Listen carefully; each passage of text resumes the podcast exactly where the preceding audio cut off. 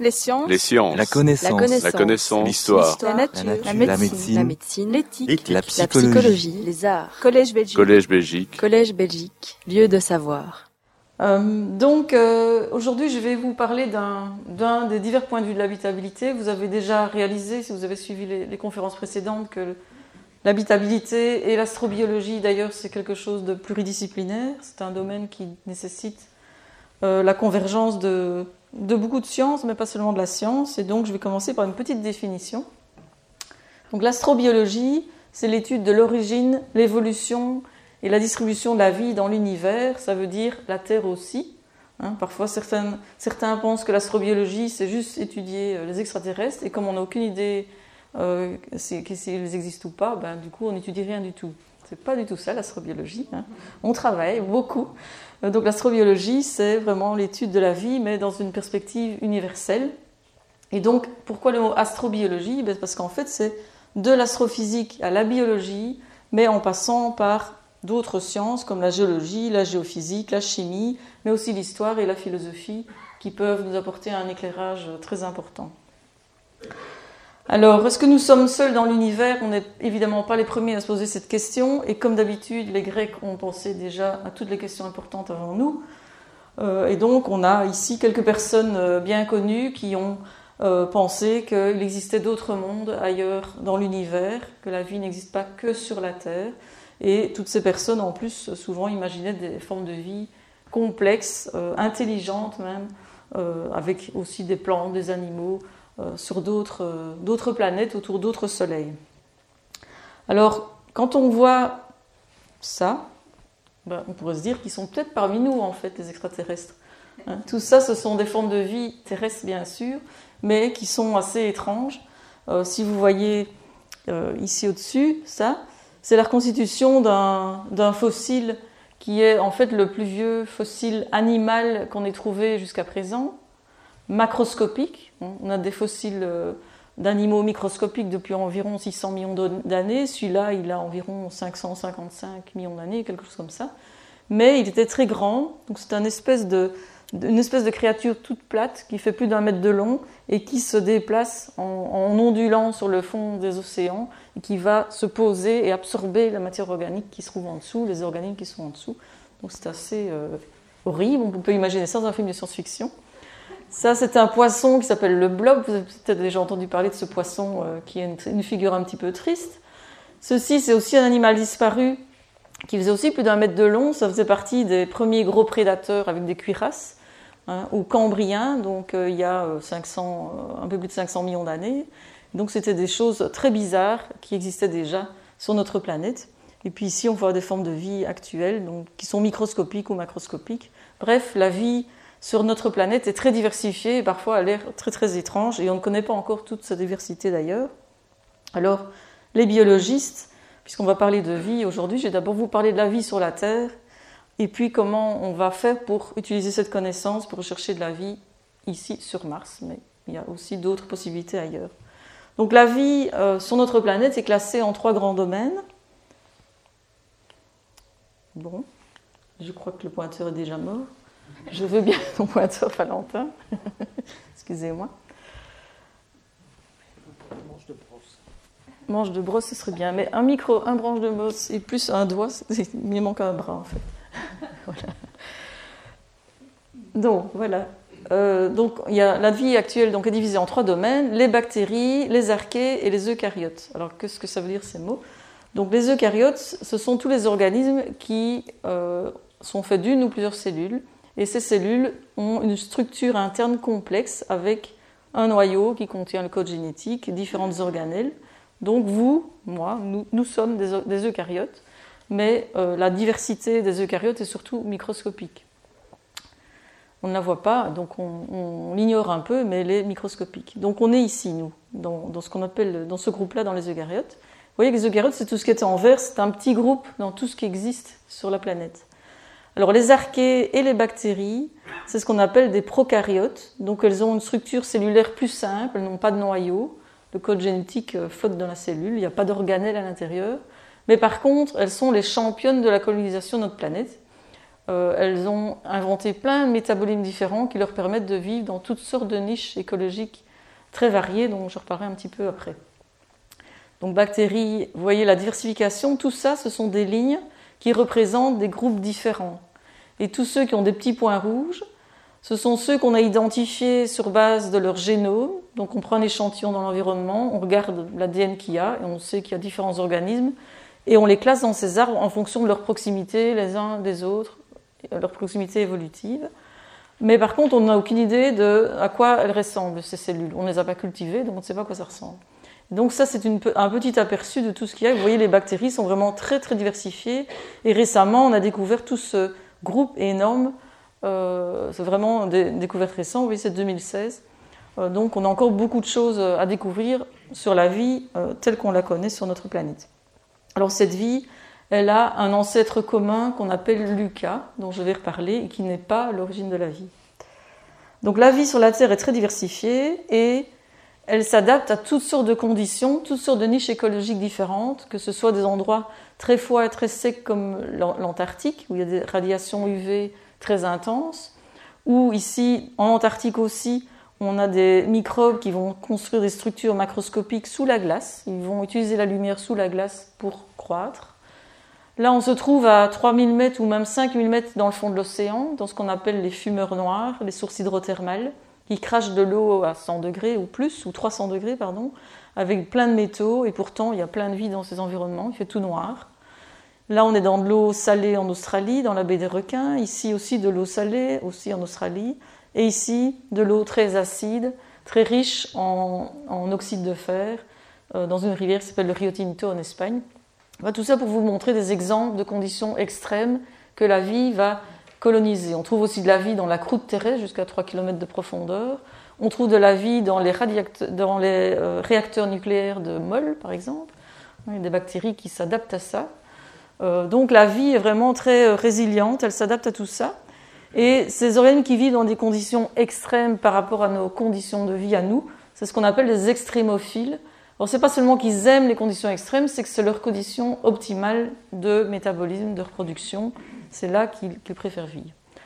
Donc tout ça est intéressant parce que ça nous montre les limites de la vie sur notre planète telle qu'on la, la, connaît. Et donc ça permet aussi d'élargir cette notion d'habitabilité. Donc l'habitabilité, Véronique vous en a déjà parlé en long et en large, j'imagine. Euh, mais vous n'étiez peut-être pas tous là, et Anne-Karine aussi. Euh, donc l'habitabilité, c'est euh, la capacité qu'une planète ou qu'une lune euh, a de pouvoir éventuellement abriter la vie, même si elle ne l'habite pas forcément. Donc c'est un endroit qui rassemble les conditions qu'on pense nécessaires pour que la vie apparaisse et se développe. Et donc ici, ben, ça permet d'élargir un peu les conditions que, l'on comprend, où, où, la vie peut s'adapter, des conditions de température très extrêmes, des pH, donc des acidités ou des alcalinités importantes, des salinités très variées, des pressions, des taux de radiation, euh, l'absence ou la présence de gravité, le vide, le, taux de dessèchement, la quantité d'oxygène, il peut y pas en avoir du tout, euh, des concentrations en métaux qui peuvent être toxiques. Donc tout ça c'est très intéressant et beaucoup de biologistes étudient la vie qui vit dans ces milieux-là pour comprendre comment ils s'adaptent et avec euh, les gens comme moi qui s'intéressent aux traces de vie anciennes, ben, on regarde comment la vie, quelles traces la vie va laisser dans ces environnements-là, dans des roches qui se forment dans ces environnements-là, pour pouvoir les comparer à des traces de vie plus anciennes. Alors il faut faire attention cependant, souvent on étudie ces milieux-là comme analogues de Mars ou de la Terre primitive par exemple. Or, les organismes qui vivent là, ce sont des organismes qui ont évolué au cours du temps, qui sont aussi évolués que nous. Hein. Une bactérie qui vit maintenant est aussi évoluée, que nous. Elle a subi, enfin, a subi toute une évolution aussi. Et donc, ils sont dérivés d'organismes différents. Hein. Donc, les conditions de vie actuelles dans les milieux extrêmes ne nous renseignent pas nécessairement sur les conditions de vie anciennes et encore moins sur les conditions de, de l'origine de la vie.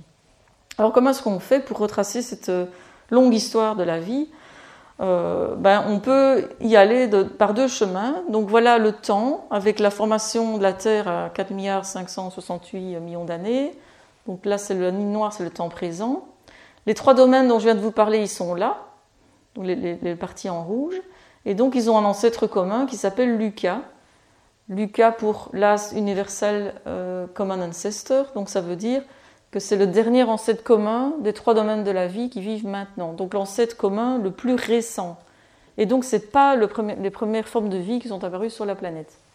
Avant Lucas, euh, on a des lignées qui, ont, qui sont apparues, des premières cellules, et avant ça, on est passé de molécules vers des premières cellules, l'étape de ce qu'on appelle la chimie prébiotique. Alors, quand on essaie de comprendre l'évolution de la vie et ce que, les traces qu'elle peut laisser sur notre planète, ben, on peut partir de la vie actuelle et puis descendre le plus loin possible dans le temps. Donc ça, c'est ce qu'on va faire quand on est un biologiste. On va regarder ce que le génome des organismes vont nous dire et on va essayer de reconstituer l'évolution. On peut aussi utiliser euh, la géologie, la paléontologie, la géochimie. Alors toutes ces disciplines vont nous donner une idée de l'évolution de la Terre, du changement des conditions d'environnement sur la Terre, vont nous aider à dater les roches dans lesquelles on va trouver nos traces de vie, comme des fossiles par exemple, et vous nous donner aussi des informations sur les caractéristiques des environnements. On peut aussi prendre le chemin inverse, partir de la formation des étoiles, des éléments dans les étoiles, puis la formation des planètes, des systèmes planétaires, regarder si les planètes sont à la bonne distance ou pas de leur Soleil, je vais en reparler, essayer d'imaginer les premiers métabolismes qui ont pu apparaître avant que les cellules n'apparaissent, éventuellement. Euh, et donc tout ça, c'est plutôt le, domaine de la physique, la biologie plus théorique, la chimie prébiotique et l'astrophysique. Les conditions nécessaires justement pour cette habitabilité vont repartir de là. Et puis la philosophie et l'histoire des sciences va nous aider aussi euh, dans cette démarche de l'astrobiologie et la recherche de vie ailleurs, on se pose beaucoup de questions évidemment qui concernent euh, l'origine de la vie et quelles sont les conséquences si on trouve de la vie ailleurs. Euh, quelles sont les conséquences si on contamine une planète, par exemple Mars hein, Qu'est-ce qu'on va faire? Est-ce qu'on a le droit d'aller exploiter la Lune, par exemple? Toutes ces questions d'éthique spatiale, finalement. Euh, l'histoire des sciences aussi, ou l'histoire en général, va nous aider aussi à comprendre la réflexion que tous les gens avant nous ont déjà eue, parce qu'ils peuvent nous apprendre beaucoup, et vont aussi nous apprendre à faire attention aux termes que l'on va utiliser. Par exemple, tout à l'heure, je vous ai parlé de prokaryotes et de eucaryotes, et du coup, quand on dit prokaryotes, on se dit ben, les prokaryotes sont apparus avant les eucaryotes. Donc on utilise des termes qui ont un sens plutôt que d'être simplement des descriptions, et ça peut parfois biaiser euh, notre façon de penser, nous influencer. Je vous montrerai un autre exemple plus tard de, l'histoire des sciences qui, influence encore la façon dont on voit les choses, qui peut, donner des fausses idées. Alors, donc moi, maintenant, je vais prendre le chemin dans ce sens-là, et donc on va euh, chercher des traces de vie très anciennes, essayer de reconstituer l'histoire de la planète Terre, et donc pour ça, ben, on a besoin d'échantillons. Les échantillons sont des roches, et donc on doit aller sur le terrain Là où les roches anciennes sont très bien préservées, par exemple en Australie, en Afrique du Sud, mais il y a d'autres endroits dans le monde aussi où les roches anciennes sont préservées. Alors ceci, c'est ce qu'on appelle l'échelle des temps géologiques. Donc c'est l'histoire de notre planète depuis sa formation jusqu'au temps présent. vous, savez, vous entendez souvent parler de dinosaures, de fossiles qu'on voit à l'œil nu, de trilobites. Enfin, je ne sais pas si certains d'entre vous aiment les fossiles. Et tout ça, ben, c'est dans cette petite partie ici. Les derniers 540 millions d'années les plantes aussi qui sont développées là. Mais avant ça, pendant les quatre premiers milliards d'années, il se passe beaucoup de choses sur l'évolution dans l'évolution de notre planète. On passe par une période qui s'appelle l'Adéen, puis l'Archéen, où la vie va apparaître, et puis le protérozoïque, où elle se diversifie, et où les trois domaines dont je vous ai parlé tout à l'heure sont déjà là. Mais on, va en reparler. Alors, quelles traces de vie est-ce qu'on va pouvoir chercher quand on, quand on cherche euh, des vies, la vie très ancienne, ben, si je vous montre ceci, j'imagine que vous êtes tous d'accord que ça ressemble bien à une trace de vie. Hein. donc ça, c'est l'iguanodon, les iguanodons bernissards. Euh, donc c'est gros, c'est compliqué, il y a un squelette. Bon, pas de doute, personne ne va dire que ce n'était pas une trace de vie. Mais évidemment, quand on cherche des traces de vie plus anciennes, on va chercher les traces de vie plutôt microscopiques. Pas nécessairement microscopiques, mais souvent microscopiques on a quand même différents outils qui nous permettent de chercher ces traces anciennes.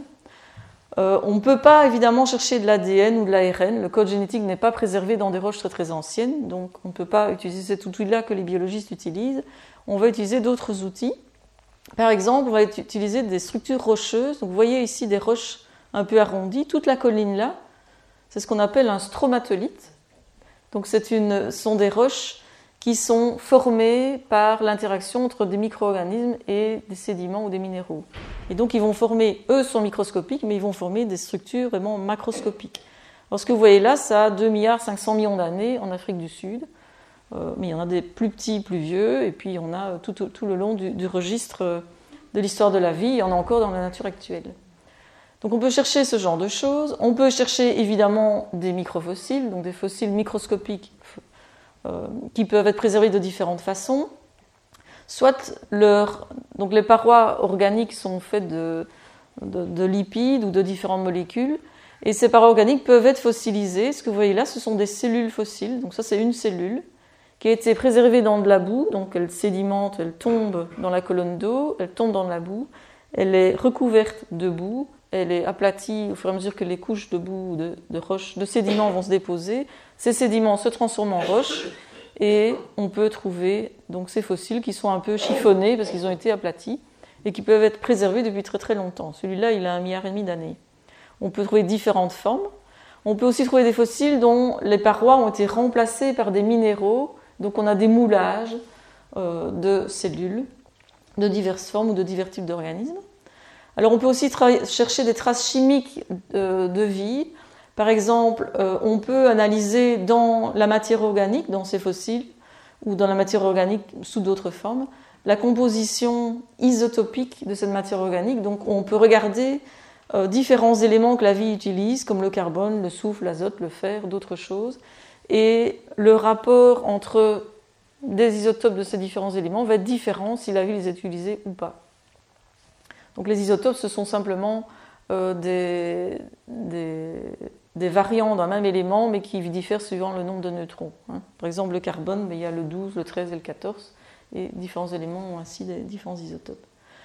Alors enfin, le dernier euh, outil qu'on va utiliser, ce sont des molécules fossiles. Donc ici, vous voyez par exemple une bactérie qui a une membrane faite d'une double couche de lipides, et ces lipides, voilà la structure, peu importe, ces lipides peuvent être fossilisés. Ils sont un peu transformés quand ils sont fossilisés, mais on peut les retrouver. un exemple de ces fossiles moléculaires, euh, c'est par exemple le pétrole. Hein, le pétrole, c'est du jus d'organismes morts, de, lipides, de pigments d'organismes morts. Donc on va rechercher tout ça. Et évidemment, il y a beaucoup de défis. Hein. Surtout, plus on recule dans le temps, plus c'est difficile. Le premier défi, c'est qu'on vit sur une planète qui est géologiquement active. Et ça, c'est très chouette pour plein de raisons. Mais pour préserver les roches, c'est embêtant parce que, euh, ben, vous voyez ici, les rivières, elles vont finir par aplanir des, montagnes et des, reliefs énormes, des continents. Le vent aussi va user les roches. On peut avoir des falaises qui s'effondrent. On a une formation de chaîne de montagne. Ça, ça veut dire que on va avoir des pressions et températures très importantes qui vont être infligées aux roches. Et donc, si ces roches contiennent des fossiles, ben, ces fossiles peuvent être euh, détruits. Euh, pourquoi est-ce que ça pourquoi est-ce qu'on a ces pressions et températures ben, euh, Notre Terre, donc c'est une planète géologiquement active, dont la surface est faite de plaques qui bougent. Hein. Les continents n'ont pas toujours été comme ils sont maintenant. Et donc ces continents bougent, parfois ils s'écartent et forment des océans, parfois ils entrent en collision et forment des chaînes de montagnes. Et donc ça forme des pressions et températures très importantes qui vont effacer ou altérer le registre rocheux. Donc ça, c'est un défi. Toutes les roches qui sont formées depuis la formation de la Terre ne sont pas préservées, donc il nous manque des morceaux. Deuxième défi, la fossilisation. Les organismes qui existent maintenant ont des constituants différents, vivent dans des conditions différentes et donc ont plus ou moins de chances d'être préservés. Vous voyez ici des organismes qui ont des parties minéralisées, l'iguanodonte tout à l'heure, ou ici une diatomée, donc c'est un, un, organisme unicellulaire, un eucaryote. Et puis on a toute une série d'organismes ici qui n'ont pas de parties minéralisées, et suivant les conditions d'environnement, ben, les minéralisés ou les, organismes qui n'ont que des parties molles, organiques, vont être préservés ou pas. Et en plus, leur préservation va, mener à une altération de, ce qu'ils étaient au départ et donc transformer ce qui est préservé. Donc ça, c'est un autre défi. Toute la vie qui existait depuis l'origine de la vie n'est pas préservée. Alors, en plus, cette préservation dépend des conditions de l'environnement. Donc ici, je suis nouveau en, Australie, dans la baie des requins. Ceux-ci, ce sont des stromatolites modernes, d'ailleurs, ce qu'on voit là. Euh, là, on est au Yellowstone, dans des sources euh, d'eau chaude. Ici, on est en, Antarctique, il fait froid, on est dans un lac. Et dans les trois euh, régions ici, on a ce qu'on appelle des tapis microbiens, donc des, couches de micro-organismes qui vont former des, des structures assez compactes et qui vont piéger ou précipiter des minéraux. Mais les organismes qui vont vivre dans ces environnements-là vont être différents, ils vont être préservés de façon différente.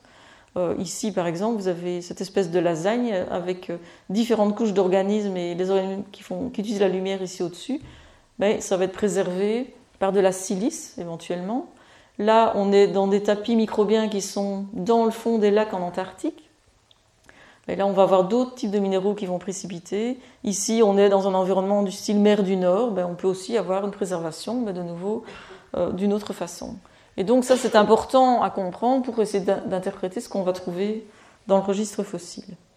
Alors, je vous parlais tout à l'heure de, formation de chaînes de montagne. Ben, voilà un exemple de ce qui peut arriver quand on a des, pressions euh, énormes. Vous, connaissez peut-être ce genre de structure euh, à Durbuy ou à Esneux pour ceux qui vivent à Tilf pour ceux qui vivent près de, près de Liège. On a des plis comme ça. Donc les roches peuvent être plissées euh, parce qu'on s'est retrouvé plusieurs fois en Belgique dans des formations de chaînes de montagne. suivant la région où on est dans le monde, ben, ça va être plus, plus ou moins important. Ici, c'est au Maroc. C'est un voyage avec des étudiants. Euh, et donc, si on trouve des fossiles dans, ces roches, ben, elles vont être plus ou moins altérées. Ce que vous voyez là, ce sont des cellules fossiles, donc microscopiques, euh, qui font euh, un dixième de millimètre ou moins, hein, qui sont très petites. Et vous voyez que la couleur est différente. Celle-là a un milliard d'années. GA, ça veut dire milliard d'années. 1 milliard 3 et 3 milliards 2. Et vous voyez que la couleur est différente parce que le degré de transformation, de, chaleur que les roches qui les contiennent ont connu euh, sont de plus en plus grandes. Alors, on a encore un gros défi dans cette euh, interprétation et cette recherche de traces de vie, c'est que pour nous compliquer la vie, il y a en plus des processus non biologiques qui vont former des structures complexes, comme ce que vous voyez là, qui ressemblent à ce que la vie fait. Et donc, il va falloir trouver des critères pour dire que ça, c'est pas de la vie. Donc, vous voyez, par exemple, ceci, c'est un minéral qui a été trouvé dans une météorite martienne. Hein qui s'appelle ALH 84001, parce qu'elle a été trouvée près des, collines euh, Alan euh, en 1984. Et donc, quand la NASA a vu ça, elle a proclamé qu'elle avait trouvé de la vie martienne fossile. Et puis, on a fait d'autres études et on a montré que finalement, c'était des qui, qui s'étaient auto-assemblés en une structure comme ça segmentée. Et c'est des choses qu'on peut reproduire en laboratoire. Ce sont des expériences de laboratoire où, quand on met certains minéraux dans une solution, ben, ils vont former ça, ou ça, ou ça. Des choses que les bactéries actuelles forment. On a aussi d'autres structures. Tout à l'heure, je vous ai montré des stromatolites géants, mais il y en a des plus petits, plus on recule dans le temps, et ça forme des, formes un peu en chou-fleur comme ça. Mais ceci, c'est une expérience de laboratoire qui a euh, été faite avec de la peinture, sans, vie du tout, juste pour montrer qu'avec un courant d'eau et de la peinture un peu visqueuse, on peut former aussi des, des précipitations un peu complexes, comme ceci aussi, qui est une précipitation de minéraux. Là aussi, on a des petites boules qui sont juste de la silice. Et là, on a de la matière organique qui n'est pas biologique et qui ici suit la forme d'un minéral. Donc ça, c'est microscopique. Hein. Donc là, on voit bien que c'est pas biologique, hein, c'est une espèce de, de rhomboèdre. Tandis qu'ici, on voit des petites boules et on pourrait penser que ce sont des cellules fossiles, mais ça ne sont pas. Et en plus, elles ont une signature isotopique, dont je vous parlais tout à l'heure, qui ressemble à ce que la vie fait. Alors ce genre de choses, ça se passe dans des conditions hydrothermales, où on a de l'eau très chaude. Et dans ces conditions-là, euh, certaines réactions chimiques vont produire de la matière organique, ça veut dire qui contient du carbone, euh, et qui peut se balader entre les minéraux. Et donc tout ça, ce sont des défis, et on développe des critères pour essayer de différencier ceci d'une vraie trace de vie dans des roches très anciennes. Alors en pratique, comment est-ce qu'on fait? Ben, On va sur le terrain, on est souvent les bienvenus, comme vous voyez là, ça c'est en Afrique du Sud, mais il y a plein d'autres endroits magnifiques où chercher des fossiles, c'est ça qui est gai aussi dans, le, dans mon boulot. Euh, on n'a pas besoin, d'aller trop loin, l'Écosse aussi c'est chouette, c'est très beau, et il y a des terrains euh, assez vieux, par exemple ici un milliard d'années, où on a des structures de tapis microbiens. Qu'est-ce qu'on va faire là-bas ben, On va prendre des échantillons, je vous ai dit tout à l'heure, il faut des échantillons pour trouver des traces de vie. Et donc on va sur le terrain et là, bah, l'outil c'est le marteau, il faut casser le caillou pour prendre des échantillons. Ou alors, si les roches qui nous intéressent euh, ne sont pas en surface ou sont trop altérées parce que le climat est très difficile, comme par exemple au Congo ou en Australie, le climat altère très fort les roches. Et donc ce qu'on va faire, c'est prendre des carottes de roches sous la surface. Donc on a des foreuses qui vont forer, elles peuvent forer jusqu'à 1 km et sortir des tubes de roches comme ça. Euh, de la période qui nous intéresse. Alors après ça, donc pour faire ça, ça coûte quand même cher, donc on se met, ce sont des projets internationaux. Euh, avec ça, donc qu'est-ce qu'on fait avec tous ces échantillons? Ben, On va les couper en tranches, on appelle ça des lames minces, et on va regarder les structures qu'on voit dans les roches. Ici, vous voyez, il y a des petites structures. Donc ces structures-là, on appelle ça des structures sédimentaires, et ce sont des structures qui vont nous dire dans quel environnement ces roches-là se sont formées. On va aussi regarder quels minéraux sont présents là, aussi pour comprendre comment cette roche s'est formée. On va pouvoir faire des analyses sur ces roches pour dater les roches, parce qu'on ne date pas les fossiles ou les traces de vie, on date les roches qui les contiennent. Donc on a toutes sortes d'outils pour dater ces roches, suivant le type de roche que ça va être. On va aussi pouvoir faire d'autres analyses euh, chimiques de ces roches pour savoir si on est dans un environnement où il y avait un petit peu d'oxygène dans l'eau ou pas, savoir quelles, étaient les conditions d'environnement. Et puis évidemment, on va chercher des traces de vie. Alors ce qu'on peut faire, c'est, une fois qu'on a bien examiné ces roches, on va euh, détruire les minéraux de ces roches pour extraire les fossiles, comme ceux-là, les cellules fossiles qui résistent aux acides qu'on va utiliser pour dissoudre les minéraux. Et à partir de là, on va de nouveau pouvoir faire d'autres analyses encore plus poussées pour essayer de comprendre de quel type de vie il s'agit une fois qu'on est convaincu que c'est de la vie. Et donc là, on peut les couper en tranches, on peut faire des analyses, on peut faire plein de choses à l'échelle de plus en plus petite. Donc on part vraiment de l'échelle macroscopique à l'échelle microscopique. Et cette, euh, cette euh, approche de regarder le contexte et puis d'aller de plus en plus en détail, c'est la, la, même approche que ce que les rovers qui se baladent sur Mars et qui vont euh, y aller bientôt en 2020, je vous en parlerai, vont faire. C'est vraiment la même approche. Donc c'est le boulot d'un géologue, évidemment. c'est regarder les affleurements rocheux, décider où on va forer, forer, regarder l'échantillon et l'analyser avec toutes sortes d'outils qu'on a dans nos laboratoires ici. Alors, en géologie, on utilise beaucoup ce qu'on appelle l'actualisme. Ça veut dire que euh, le présent est la clé du passé. C'est pas toujours vrai, mais il y a beaucoup de choses qu'on peut comparer. Par exemple, ici, vous voyez une plage de sable moderne.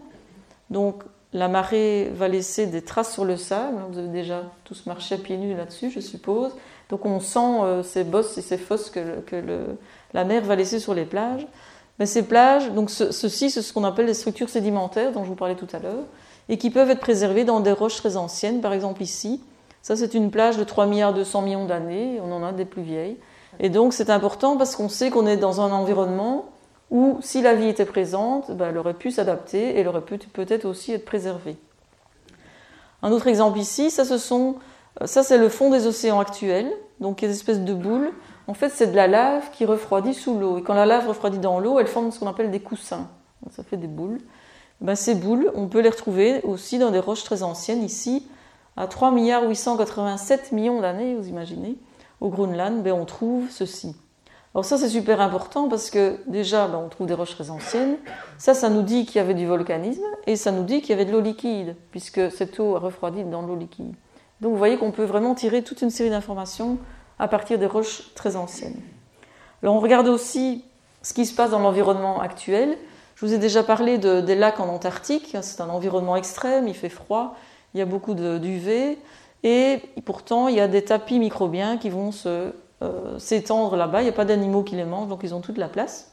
Et ce qu'on a fait, nous, ici, c'est de regarder dans des petites carottes, des petits sondages prélevés dans le fond du lac par le service britannique euh, d'Antarctique, comment ceux qui vivaient au-dessus étaient préservés dans des sédiments de jusqu'à 4000 ans environ, donc pas très vieux.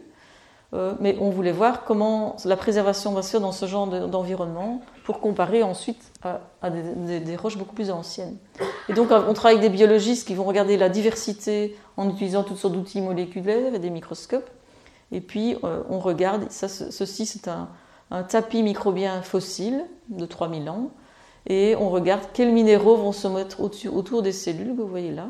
Il y a des petits, euh, minéraux, des petits carbonates ou des argiles qui vont aider à préserver tout ça. On peut même faire d'autres analyses pour voir si les pigments de ces fossiles sont préservés. Et donc tout ça est très utile pour essayer de comprendre ce qu'on appelle la taphonomie, donc les transformations dues à la fossilisation. Donc ça nous sert d'analogue, même si ce n'est pas un analogue parfait, parce que la Terre actuelle ne sera jamais un analogue parfait de la Terre primitive, bien sûr. Alors avec tout ça, qu'est-ce qu'on peut dire en très résumé Grâce à ces études des roches anciennes, ben, on sait que, ou des, minéraux d'ailleurs, ou même de, l'astrophysique, ou ici dans, ce cas-ci aussi de la Lune, on sait que la Terre n'était pas habitable avant environ 4 milliards 300 millions d'années. Donc la Terre s'est formée par collision de, petits corps. Donc au départ, elle est très chaude. Et puis tout doucement, elle va se différencier. Elle va former ses différentes couches, noyau, manteau, croûte. Euh, mais au départ, la surface, euh, ben, c'est un, océan de magma, donc de minéraux fondus qu'on va trouver à la surface. Donc là, pas possible qu'il y ait de la vie. Mais très vite, elle refroidit. Et donc, après 4 milliards 300 millions d'années, la Terre devient habitable.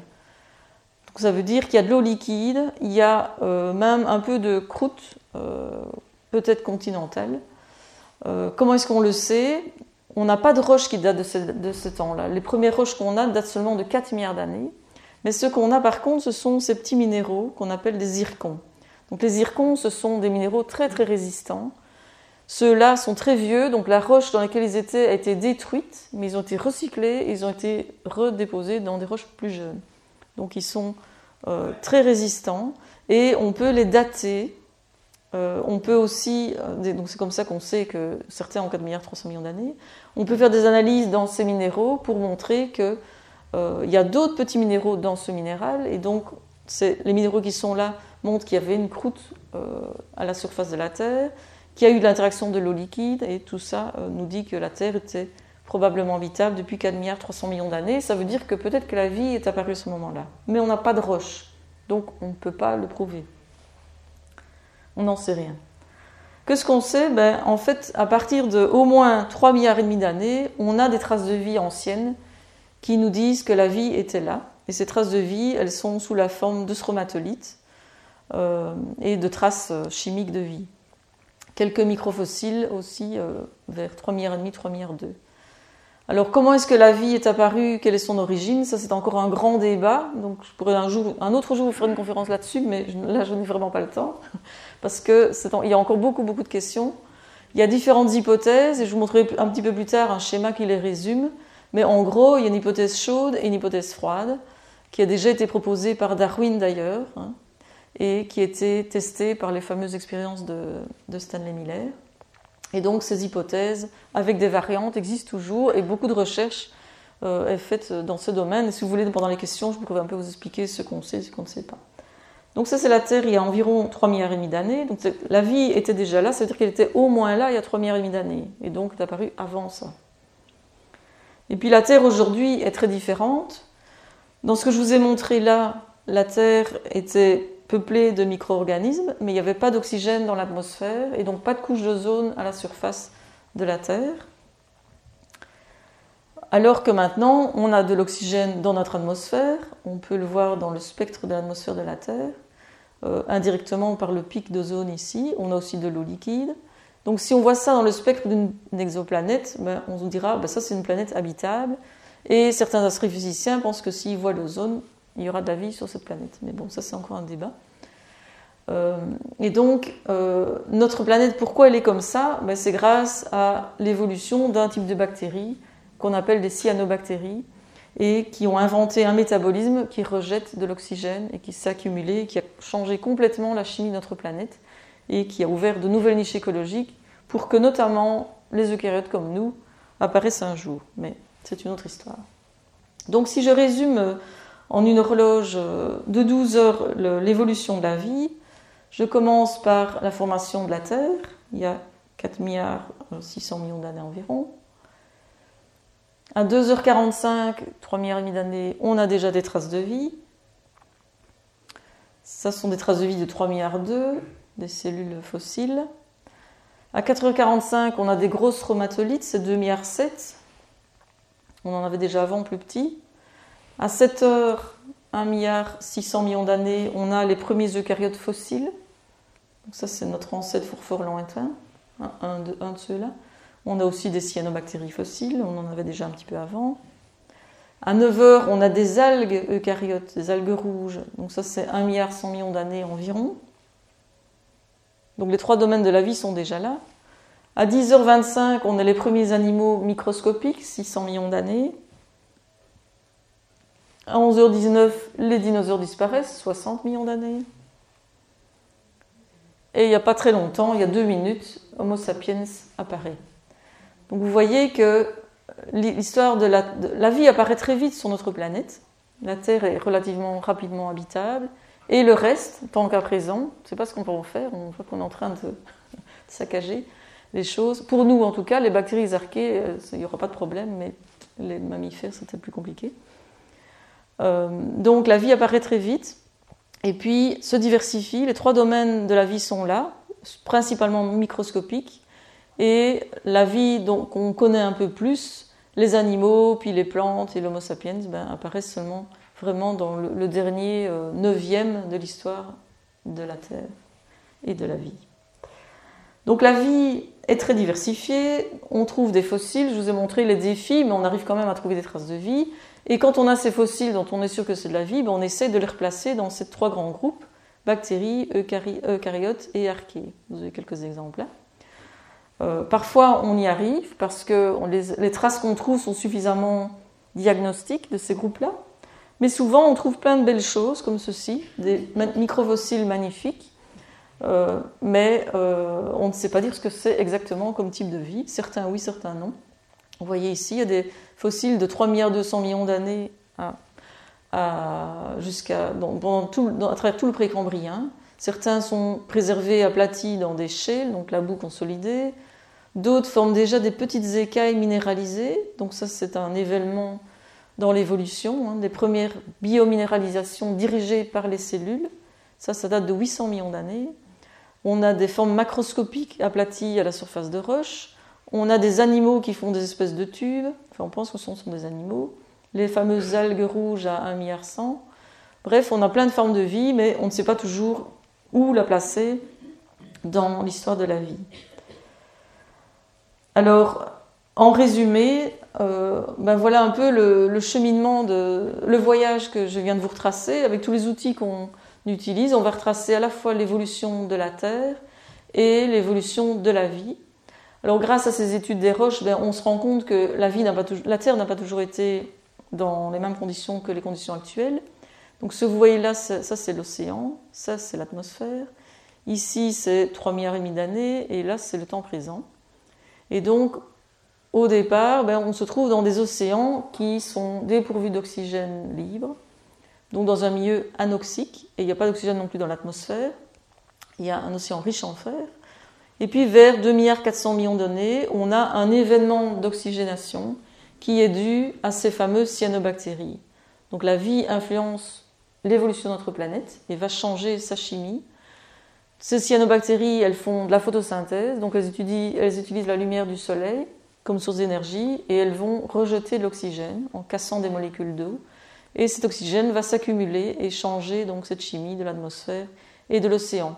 Mais pendant un très long moment, euh, les océans sont stratifiés. Donc ça veut dire qu'il y a la couche supérieure, là où sont les cyanobactéries, a de l'oxygène, mais en dessous, il y en a parfois un petit peu, ou il n'y en a pas, il y a plutôt des eaux riches en fer ou riches en soufre.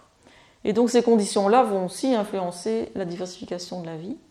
Et puis finalement, c'est seulement vers la fin du précambrien qu'on va avoir des conditions plus ou moins similaires à l'actuelle. Alors aussi, au cours de ces grandes périodes de temps, on va avoir d'autres événements géologiques qui peuvent influencer l'évolution de la vie.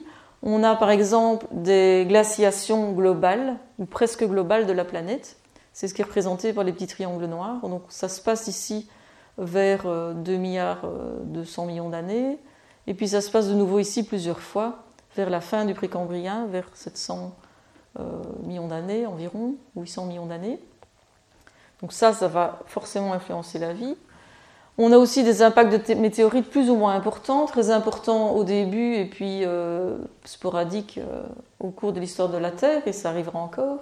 On a d'ailleurs un projet avec Véronique où on va essayer de voir ce qui se passe avant, après, dans un, pour un impact de 580 millions d'années, celui-là, en Australie.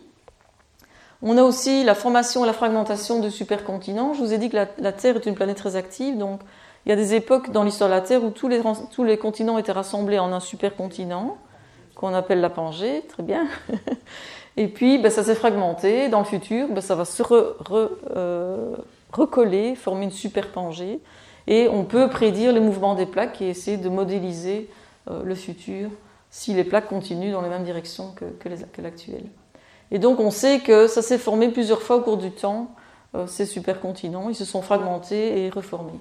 Et donc ça influence aussi euh, l'évolution de la vie. Alors, au niveau de l'évolution de la vie, justement, ben voilà quelques étapes. On a des traces de vie euh, sous forme de stromatolites et sous forme chimique et de microfossiles déjà ici, depuis 3 milliards et demi d'années environ. On a ces fameuses cyanobactéries qui produisent de l'oxygène à partir de 2 milliards 300 millions d'années ou 2 milliards 400 millions d'années ici, ce qu'on appelle le GOE, donc le grand événement d'oxygénation. On a ensuite la diversification de la vie eucaryote qui a un noyau dans la cellule, unicellulaire, multicellulaire. On a ensuite des animaux qui vont apparaître, et puis les plantes, etc. Donc la vie se diversifie relativement rapidement. Alors quand je vous montre ça, on serait tenté en regardant ça, de se dire oh, on a l'impression que la vie se complexifie au cours du temps et qu'il y a une espèce de direction. Attention, non, non, non. Si on regarde l'arbre de la vie, en fait, on voit ça, mais il y avait ça. Hein. Et donc on est tenté de suivre des chemins et de se dire ben, ça va aller du plus simple au plus complexe. Et c'est comme ça qu'il y a sans doute une complexification. Il y a une complexification dans certains domaines, par exemple dans notre domaine, dans les eucaryotes, mais pas toujours. L'évolution parfois va par simplification, on va du compliqué au plus simple. Il y a aussi les trois domaines dont je vous parlais tout à l'heure, ben, ils sont aussi évolués que nous. Donc les bactéries, les archées et les eucaryotes, on est tous aussi évolués aujourd'hui. On a tous subi, enfin tous nos domaines ont subi une longue évolution. Il y a plein d'organismes qui vivaient là qui ont disparu, qui ne sont pas préservés à cause de tous les problèmes dont je vous parlais tout à l'heure. Et donc on n'a que quelques morceaux du puzzle et on essaie de reconstruire ces lignées. Donc il y a des formes simples. Quand on a des formes simples, ça ne veut pas dire qu'elles sont primitives. De nouveau, une bactérie peut être simple au niveau morphologique, complexe au niveau métabolisme. Et en plus, si elle vit maintenant, ben, c'est pas pour ça qu'elle n'est pas primitive, elle n'est pas ancienne. La complexité ne croît pas nécessairement au cours de l'évolution. On peut avoir des exemples de simplification. L'évolution a du sens parce qu'on peut l'expliquer, mais elle n'a pas de direction. Hein. Il n'y a pas une espèce d'intention, attention au créationnisme ou à l'intelligent design.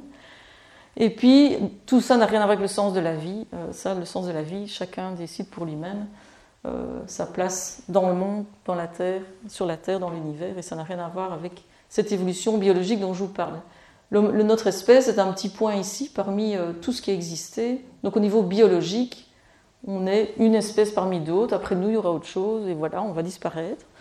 Euh, par contre, nos effets sur la planète, comme vous le savez, sont assez importants, malheureusement. Alors, si vous voulez en savoir plus hein, sur cette fausse idée liée à l'évolution, je vous conseille d'aller voir sur l'académie.tv où, où, vous pouvez retrouver tous ces cours enregistrés ou filmés, euh, notamment un cours qu'on avait organisé avec euh, une, une académicienne française, Puri Lopez Garcia, qui est membre de notre académie, et qui explique très très bien tout ça. C'est vraiment super comme cours. Donc tout ça, c'est la vie sur la Terre. Alors, comment est-ce qu'on va utiliser cette connaissance pour rechercher de la vie ailleurs? Alors, quand on parle de vie ailleurs, ben, on aimerait bien trouver ça. Hein. dans, notre imaginaire euh, et dans l'imaginaire ben, déjà des anciens Grecs et puis dans la science-fiction, on va trouver toutes ces formes de vie intelligentes, mais non pas seulement intelligentes, mais technologiquement avancées. Hein. parce que s'il y avait l'équivalent des, des philosophes grecs sur notre planète, on ne pourrait pas les détecter, hein, puisqu'ils n'envoient pas de signaux. Donc, ça, c'est la vie technologiquement avancée. Mais évidemment, ce n'est pas ça qu'on cherche. Hein. Si on trouvait ça, on serait déjà très très content. Hein. Des petits microbes plus ou moins complexes, ça c'est un eucaryote, ça c'est une bactérie.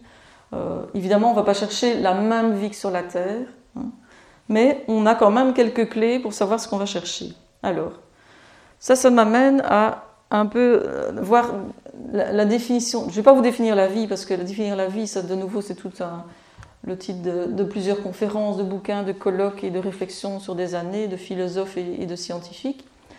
Euh, on va plutôt regarder de quoi la vie est faite, et à partir de là, on va essayer de voir quelles conditions sont nécessaires pour que la vie apparaisse et se maintienne sur une planète. Alors la vie telle qu'on la connaît, elle est basée sur au moins une cellule, elle se reproduit, elle métabolise, ça veut dire qu'elle puise de l'énergie euh, et de la matière dans son environnement, elle l'utilise pour croître, pour se reproduire, et elle en rejette.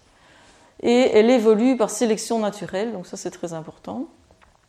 Elle est aussi faite de molécules euh, dont certaines sont homochirales. Alors, l'homochiralité, c'est le fait que, vous voyez ici deux, molécules euh, qui ont la même formule chimique, la même composition, mais qui ont une forme géométrique différente. Il y a une forme gauche et une forme droite. Hein.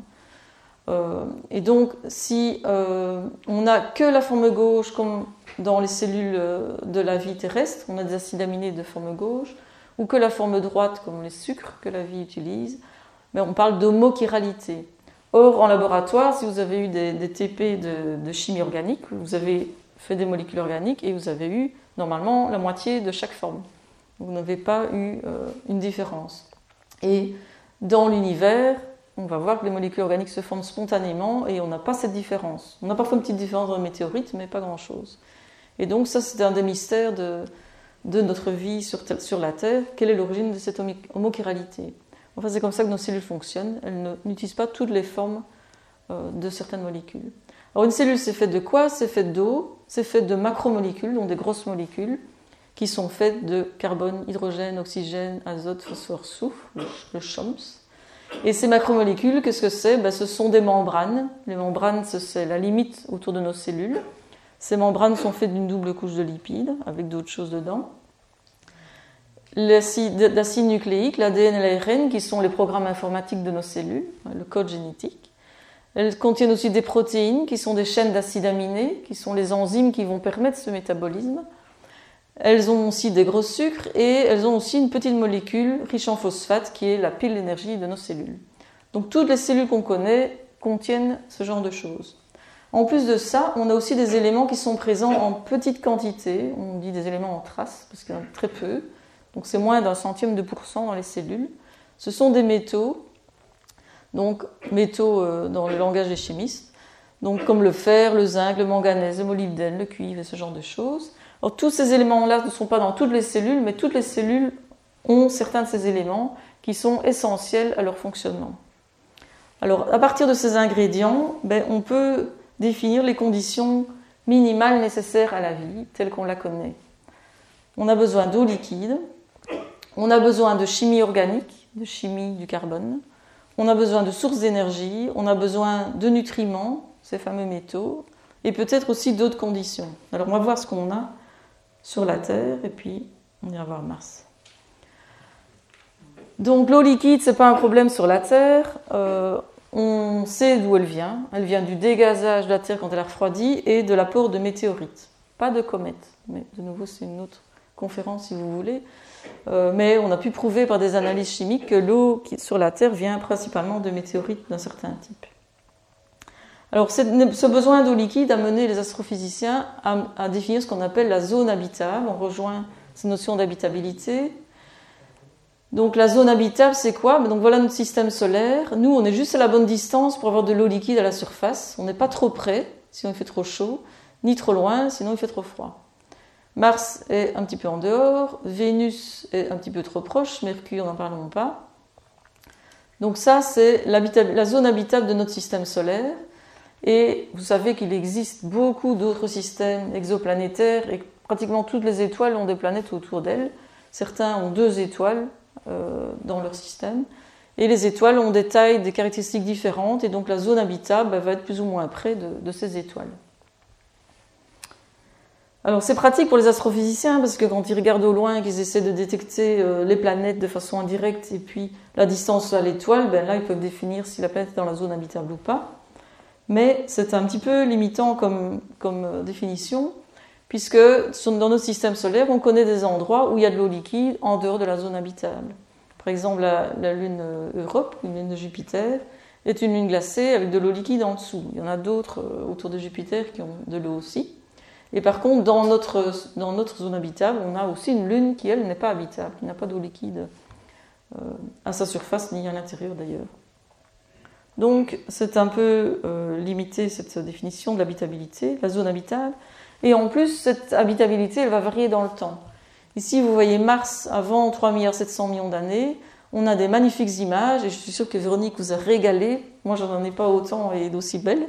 Mais euh, on a plein, plein d'images de la surface de Mars quand elle était très ancienne avec des écoulements, des preuves d'eau liquide. Au début de l'histoire de Mars, on appelle ça d'ailleurs le Noachien, hein, Noah, l'eau, etc.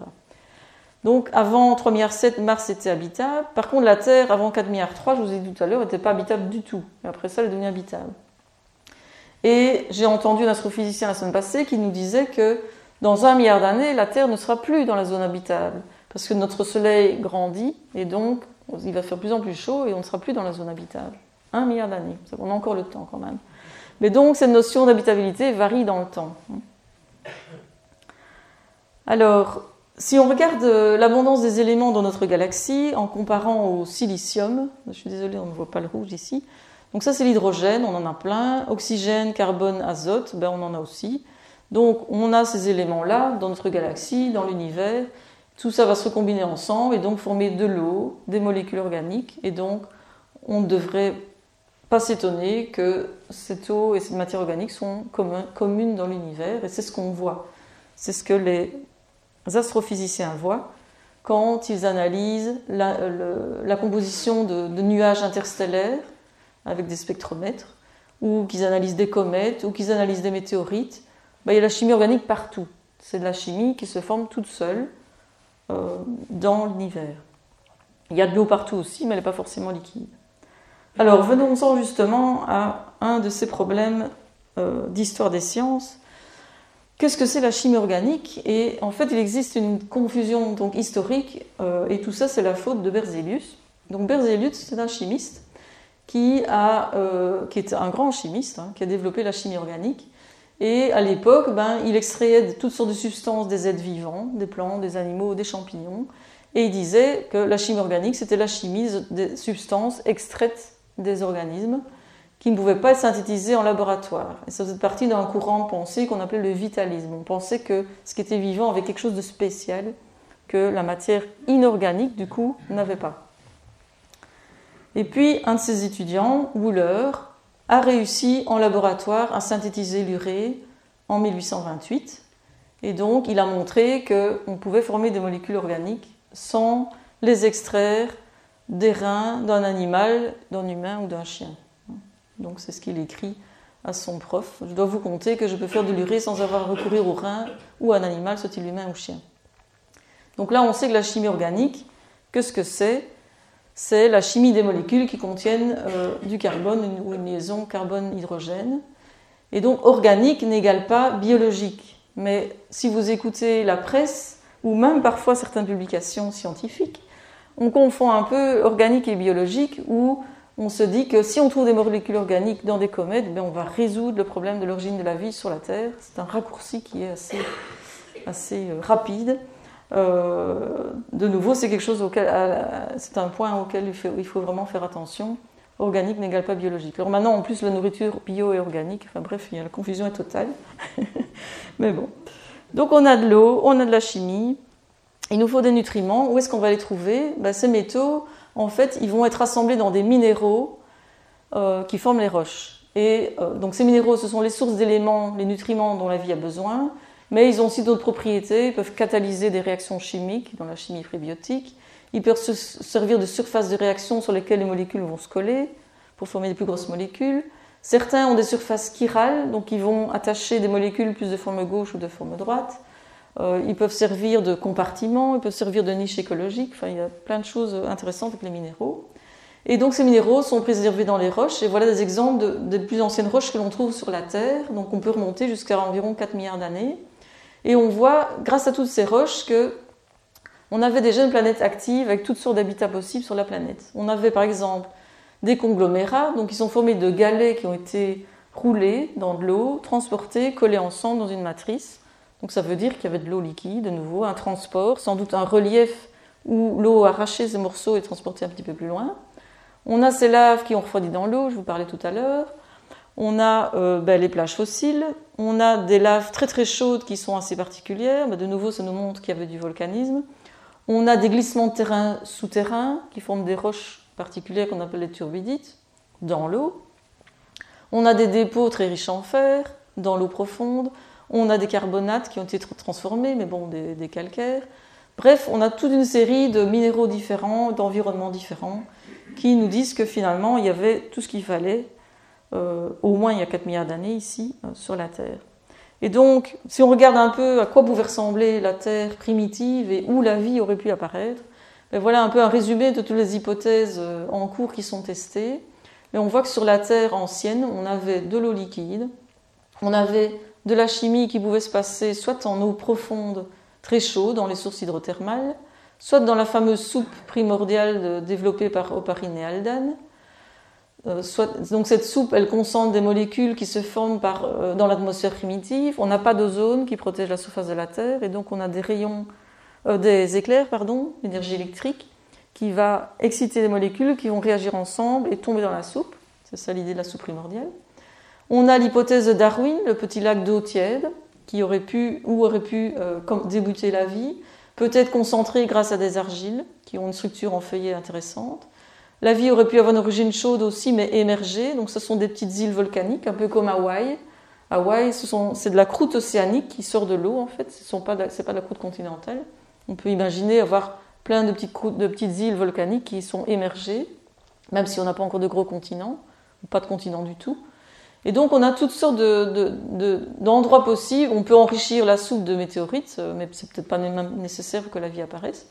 Donc, toutes sortes de conditions possibles qui sont testées euh, pour voir si, où, la vie, comment la vie a pu apparaître. Alors ce qui est un petit peu frustrant, c'est qu'on ne saura jamais vraiment ce qui s'est passé, puisque euh, ça s'est passé il y a très longtemps, cette vie, il y a eu des différentes étapes, et puis finalement il y a eu les premières cellules, et tout ça s'est passé sans doute euh, au temps où on n'a pas de roches qui ont, pour préserver des traces de vie anciennes.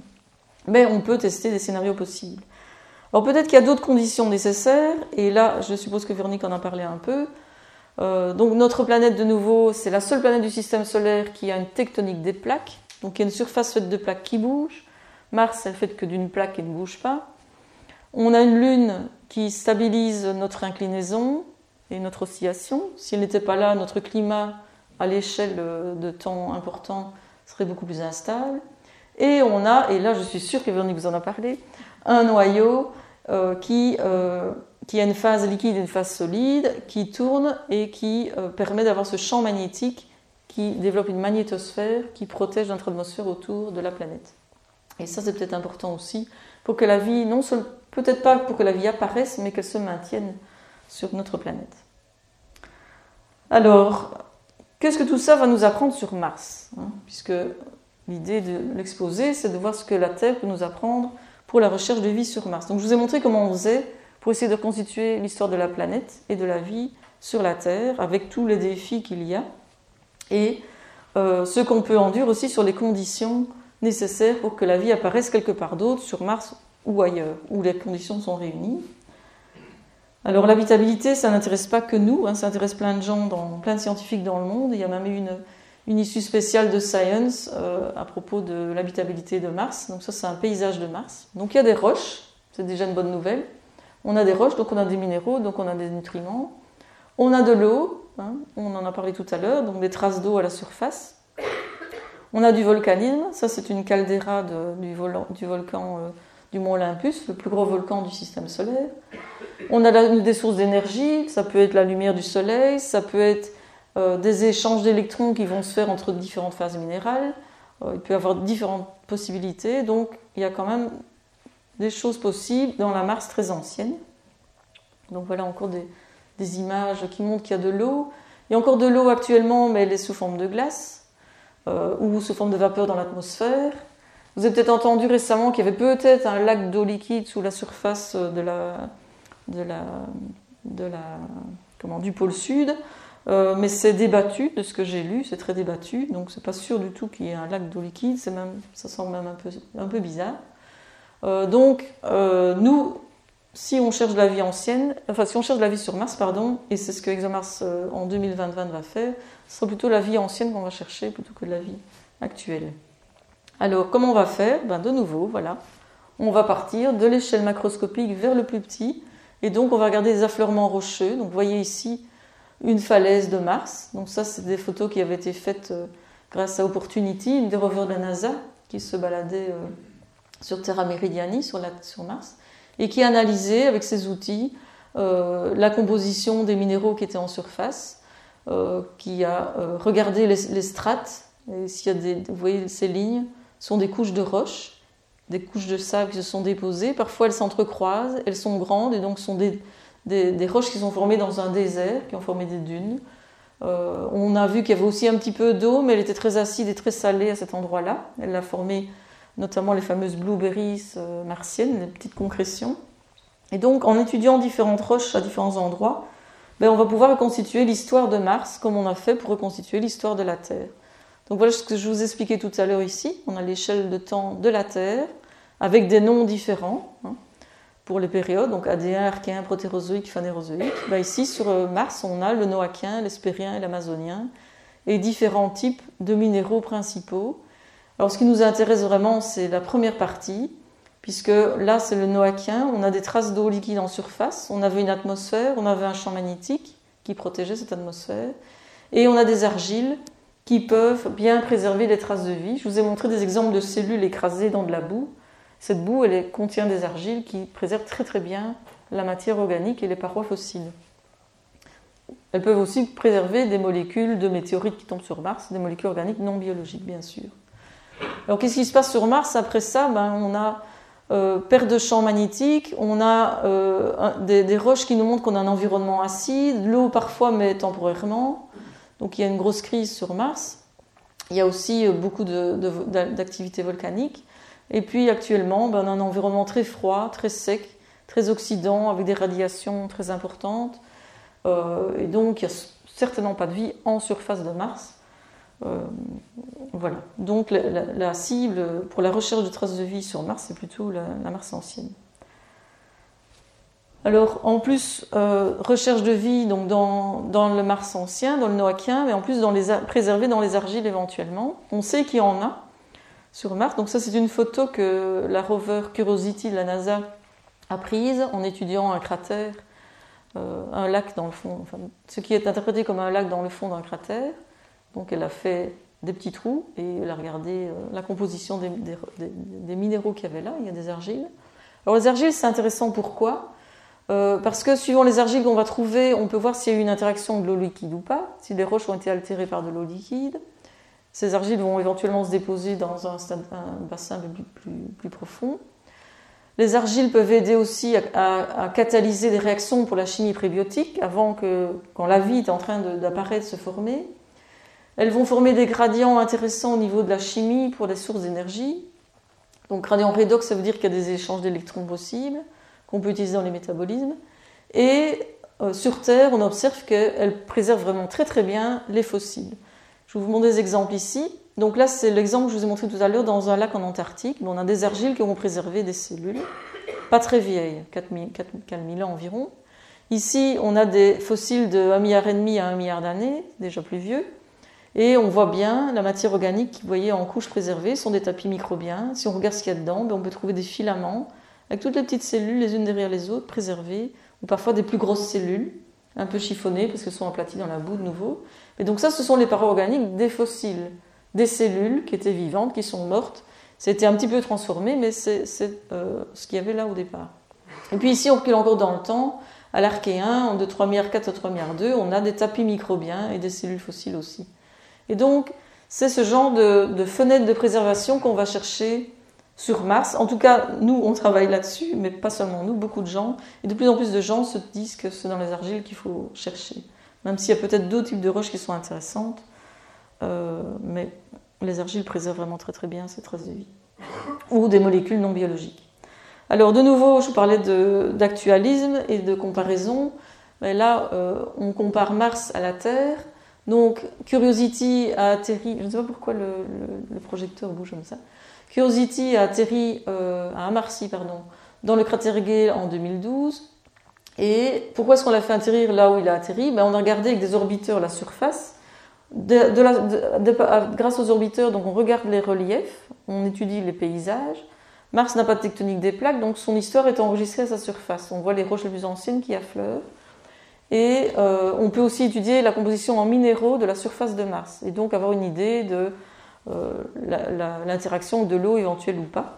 Et donc, de la surface, on a vu qu'il y avait une espèce de cône qui ressemblait à un fan alluvial, donc un dépôt de cours d'eau, avec une zone plus plate qui serait peut-être un lac. Et puis, quand la rover a atterri, donc elle, se balade dans ce cratère, euh, ben, on a regardé de plus près et on a vu que certaines roches étaient des conglomérats qui contenaient des galets arrondis. Donc ça veut dire roulés par l'eau, transportés par l'eau. Voilà, un conglomérat terrestre, un conglomérat martien. Certaines roches un petit peu plus fines étaient stratifiées, ça veut dire qu'il y a des couches différentes avec des petites stratifications, on appelle ça des stratifications entrecroisées, donc elles n'ont pas la même direction là et là, elles se recoupent. Ça, ça veut dire, comme ici sur la Terre, qu'il y avait un courant d'eau. Et puis d'autres endroits, c'est l'endroit que, Curiosity a foré, je vous ai montré tout à l'heure, mais il y a des argiles dans un dépôt plus calme, comme ici euh, des, masses de boue dans le fond d'un lac.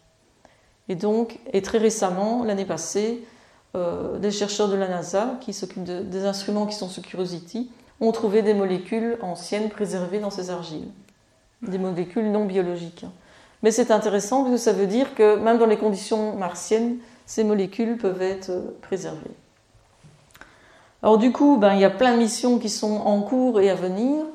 Euh, Anne-Karine Vandal vous a parlé de, la mission qui est en cours et qui analyse, qui étudie l'atmosphère de Mars avec un instrument qui s'appelle TGO, le Trace Gas Orbiter. Mais il y a toute une série d'instruments qui font partie de, cette mission ExoMars euh, on a euh, donc cet instrument qui tourne autour de Mars et qui analyse l'atmosphère, qui essaie de détecter le méthane qui a été euh, publié il y a quelques années. Est-ce qu'il y a vraiment du méthane dans l'atmosphère de Mars ou pas et quelle est son origine? Géologique, biologique, je ne sais pas. Il y a donc pour l'instant il y a Curiosity qui se balade à la surface. En 2020, il y a deux rovers qui vont retourner sur Mars, une de la NASA et une de l'ESA et elles vont toutes les deux avoir le pour but de chercher des traces de vie. Jusqu'à présent, les rovers cherchaient des traces d'eau ou essayaient de montrer l'habitabilité de Mars, et cette fois-ci, elles vont chercher des traces de vie. Euh, on a aussi un module qui est descendu, mais malheureusement, euh, il n'a pas survécu. Euh, il y a eu un petit problème de calcul quand il a atterri. et donc, la, mission ici, ExoMars, c'est la mission qui nous intéresse beaucoup ici. Donc, Véronique est impliquée dans cette mission, moi aussi. Anne-Karine, que vous avez vu, est impliquée dans l'orbiteur. Et cette mission, elle consiste en une plateforme qui va rester euh, et qui va mesurer toutes sortes de choses liées à l'environnement de Mars et aussi peut-être à l'état du noyau. Et la rover qui va se balader sur environ 5 km et qui va faire de nouveau le boulot du géologue, regarder avec ses yeux, approcher la roche, regarder les structures sédimentaires. Si c'est intéressant, forer, donc là en dessous il y a une foreuse, prendre des échantillons, les regarder avec une petite loupe qui s'appelle Clupi, et puis ces échantillons vont entrer dans la rover et vont passer dans différents instruments pour être analysés et pour éventuellement détecter des, traces de vie. Donc voilà euh, TGO, hein. donc j'ai mis BE ici, Cocorico, hein, parce que c'est Anne-Karine la PI de ce, cette mission. On peut être fier, une belge quand même. Une femme en plus. Alors voilà, ExoMars qui, euh, qui fort. À 2 mètres de profondeur, c'est pas encore les grands forages d'un kilomètre, mais c'est déjà pas mal, puisqu'à la surface, les radiations sont très importantes, donc on espère aller euh, trouver des roches euh, un peu plus préservées. Et donc les détails de la mission, euh, donc, euh, elle va décoller dans une fenêtre entre le 25 juillet et le 13 août 2020 et le 19 mars 2021, on fera tous la fête puisqu'elle va atterrir et ne pas s'écraser. Hein. on espère. Euh, bah, les Russes vont nous aider, donc ça, ira peut-être cette fois-ci, on espère. et puis, et donc cette mission, bah, elle comprend ce TGO, le Schiaparelli qui malheureusement s'est un peu écrasé, et puis notre rover avec la plateforme qui reste sur place plateforme russe avec des instruments scientifiques et le véhicule qui va se balader avec différents instruments et une foreuse. Alors, récemment, on a décidé où ExoMars allait atterrir et on a choisi, enfin, un groupe de scientifiques euh, et d'ingénieurs a choisi une zone qui s'appelle Oxinia Planum, qui est au nord de l'équateur ici. Il y avait deux, deux, choix, enfin il y a eu plusieurs choix, puis deux choix, et puis on a choisi celle-là euh, pour différentes raisons. Au niveau scientifique, ces deux-ci, donc Mars Vallis et Oxygen Planum, étaient aussi intéressantes. Euh, au niveau scientifique, pourquoi c'est intéressant? Ben C'est une zone où on a des, dépôts d'environ 4 milliards d'années. Euh, donc c'est la période du Noachien où Mars normalement était habitable. On a des traces d'eau, des traces de chenaux qui débouchent sur une plaine, donc il y avait de l'eau liquide. Donc on peut tester euh, ces conditions d'habitabilité de Mars et peut-être trouver des traces de vie s'il y en a eu évidemment, grand si. Euh, on sait qu'il y a des dépôts lités, donc des dépôts stratifiés, il y a des couches de roches qui contiennent des argiles. Je vous ai déjà parlé de l'intérêt des argiles. Et ces genres de dépôts euh, se trouvent sur une grande région autour de Mars, donc ça va nous donner une idée. Si on analyse une petite région, 5 km c'est pas beaucoup, mais c'est déjà beaucoup pour, une rover. Euh, en analysant que 5 km, ben on va pouvoir avoir de l'information sur une plus grande zone de Mars et peut-être sur l'évolution de son climat et l'habitabilité. Alors certains dépôts en plus sont recouverts par des laves, donc si on creuse, euh, pas très profond, si on creuse ces, dépôts, ils ont été protégés des radiations qui détruisent les molécules euh, organiques qui nous intéressent, euh, qui sont éventuellement biologiques. Donc ça c'est intéressant aussi. Et au niveau technologique, ben, c'est un terrain plat, donc pour l'atterrissage c'est mieux. Parce que quand on atterrit, on atterrit, bon, Véronique s'y connaît mieux que moi, mais dans une ellipse de 120 sur 19 km, Hein, il y a une certaine incertitude, donc on a intérêt à ce que la zone soit plus ou moins plate, qu'il n'y ait pas des falaises où, la, rover peut basculer. Et puis en plus, il faut que la plateforme se déploie et puis que la rover descende de sa plateforme et, se balade pendant 5 km pour échantillonner. Donc voilà, c'est la zone qui a été choisie. Donc euh, au niveau des conclusions, donc première conclusion, premier message euh, à retenir, euh, ce qui est organique n'est pas nécessairement biologique, ce qui est biologique est nécessairement organique, et pas l'inverse. Donc ça c'est une confusion qui existe souvent et donc c'est pas parce qu'on trouve des molécules organiques sur Mars dans des comètes ou, des météorites ou ailleurs que c'est lié à la vie. La présence d'eau liquide n'implique pas qu'il y aura nécessairement de la vie, c'est une condition pour qu'il y en ait, mais c'est pas parce qu'il y en a qu'il y a de la vie. Hein. Donc l'habitabilité ne se résume pas à la présence d'eau liquide, la vie extrême, les extrémophiles dont je vous ai parlé tout à l'heure, ben, ils sont très intéressants à étudier. Ils nous montrent la diversité des habitats que la vie colonie, les limites de la vie, comment ils sont préservés dans ces environnements. Mais ces conditions-là n'ont pas nécessairement quelque chose à voir les conditions de l'origine de la vie, ni les conditions de la vie ancienne, ni les conditions de la vie extraterrestre. Donc il faut garder en tête que ce sont des analogues qui ne sont pas parfaits. On fait ce qu'on fait avec ce qu'on a, mais il faut garder en tête les limites.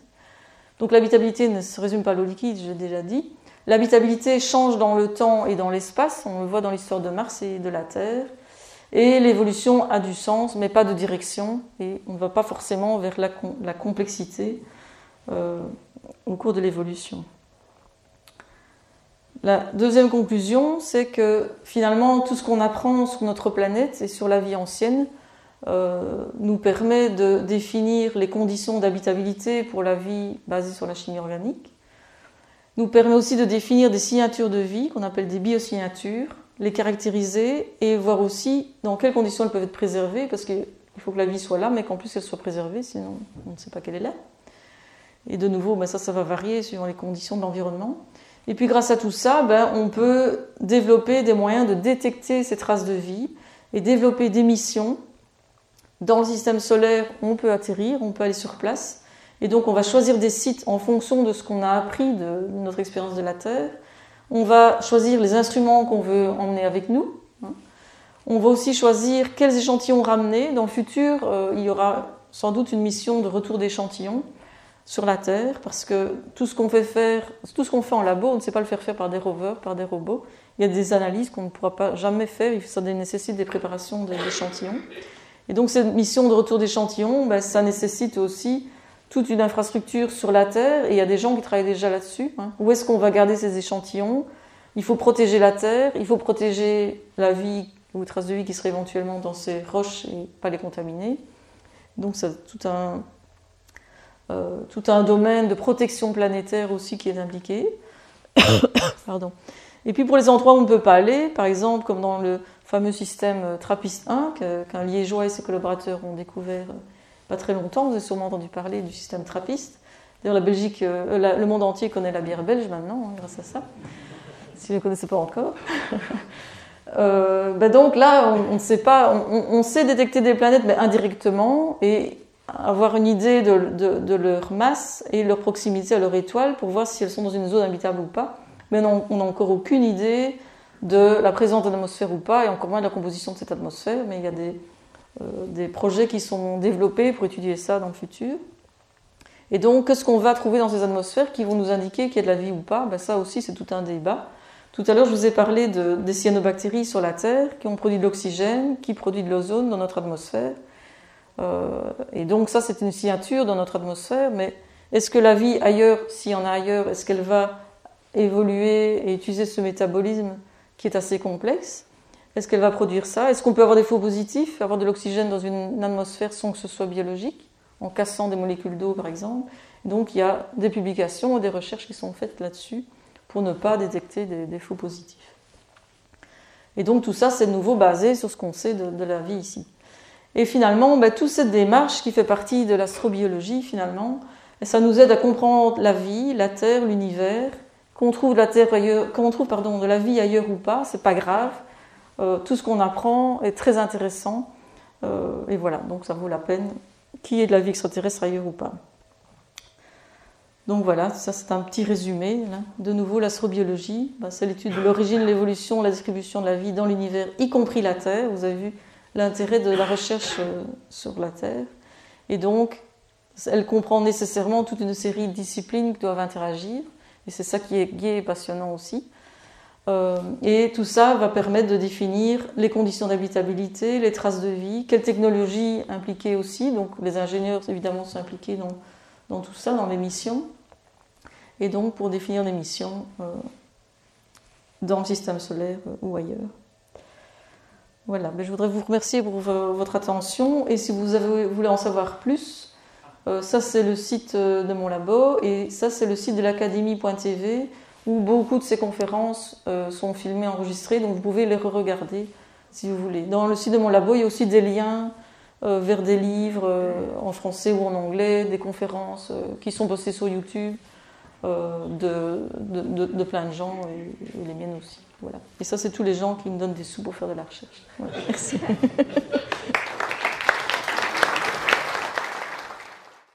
Les sciences. La connaissance. La connaissance. L'histoire. La, nature. La, médecine. La médecine. L'éthique. La, psychologie. Les arts. Collège Belgique. Collège Belgique. Collège Belgique. Lieu de savoir.